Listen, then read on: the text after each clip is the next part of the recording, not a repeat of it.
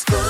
Mais avant de repartir en vacances, Colin Cotte à nos côtés pour l'actu. Bonjour. Ah, bonjour Alexis, bonjour à tous. Et à la une aujourd'hui, la barre du million de réfugiés ukrainiens franchis cette nuit a annoncé les Nations Unies, principalement en Pologne et en Slovaquie.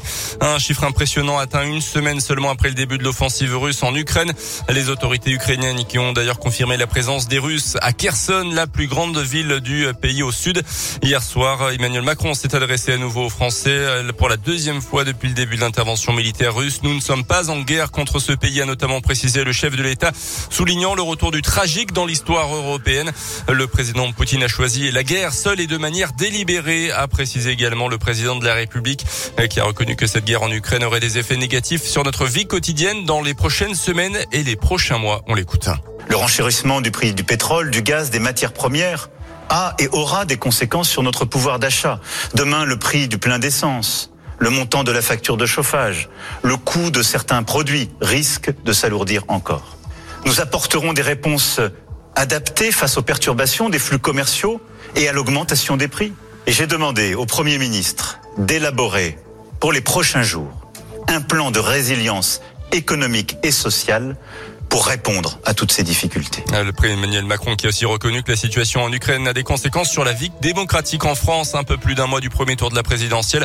Notez qu'un nouveau rassemblement pour la paix et en soutien à l'Ukraine se tiendra ce samedi à Clermont à l'appel de plusieurs organisations.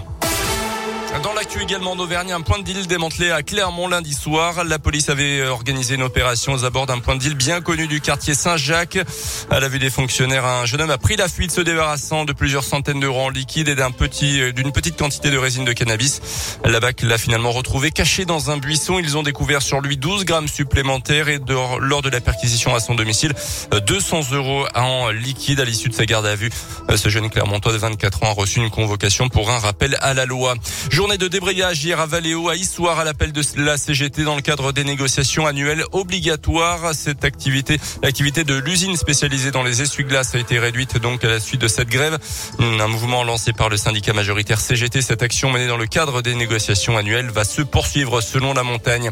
La nuit de l'orientation, ce soir à Clermont, entre 17h30 et 20h30 à la CCI, 15e édition. Huit coachs professionnels seront, seront présents et proposeront des entretiens gratuits et individualisés pour celles et ceux qui qui cherchent leur voie professionnelle. Plus de 40 exposants seront également mobilisés afin de présenter les différents secteurs d'activité. Des ateliers et des animations seront également proposés.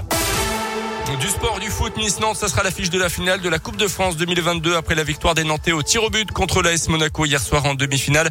Il y avait de partout à l'issue des prolongations. Dans l'autre demi-finale, la veille au soir, Nice avait battu facilement Versailles 2-0. La finale se jouera le 8 mai prochain au Stade de France. Et puis la reprise de la Coupe du Monde de biathlon aujourd'hui à Kontiolahti en Finlande avec notamment le double champion olympique français Quentin Fillon-Maillet, toujours leader du classement de cette Coupe du Monde. D'ailleurs, notez que le tenant du titre, le Norvégien Jonas Bö, a mis fin à sa officiellement il y a quelques jours.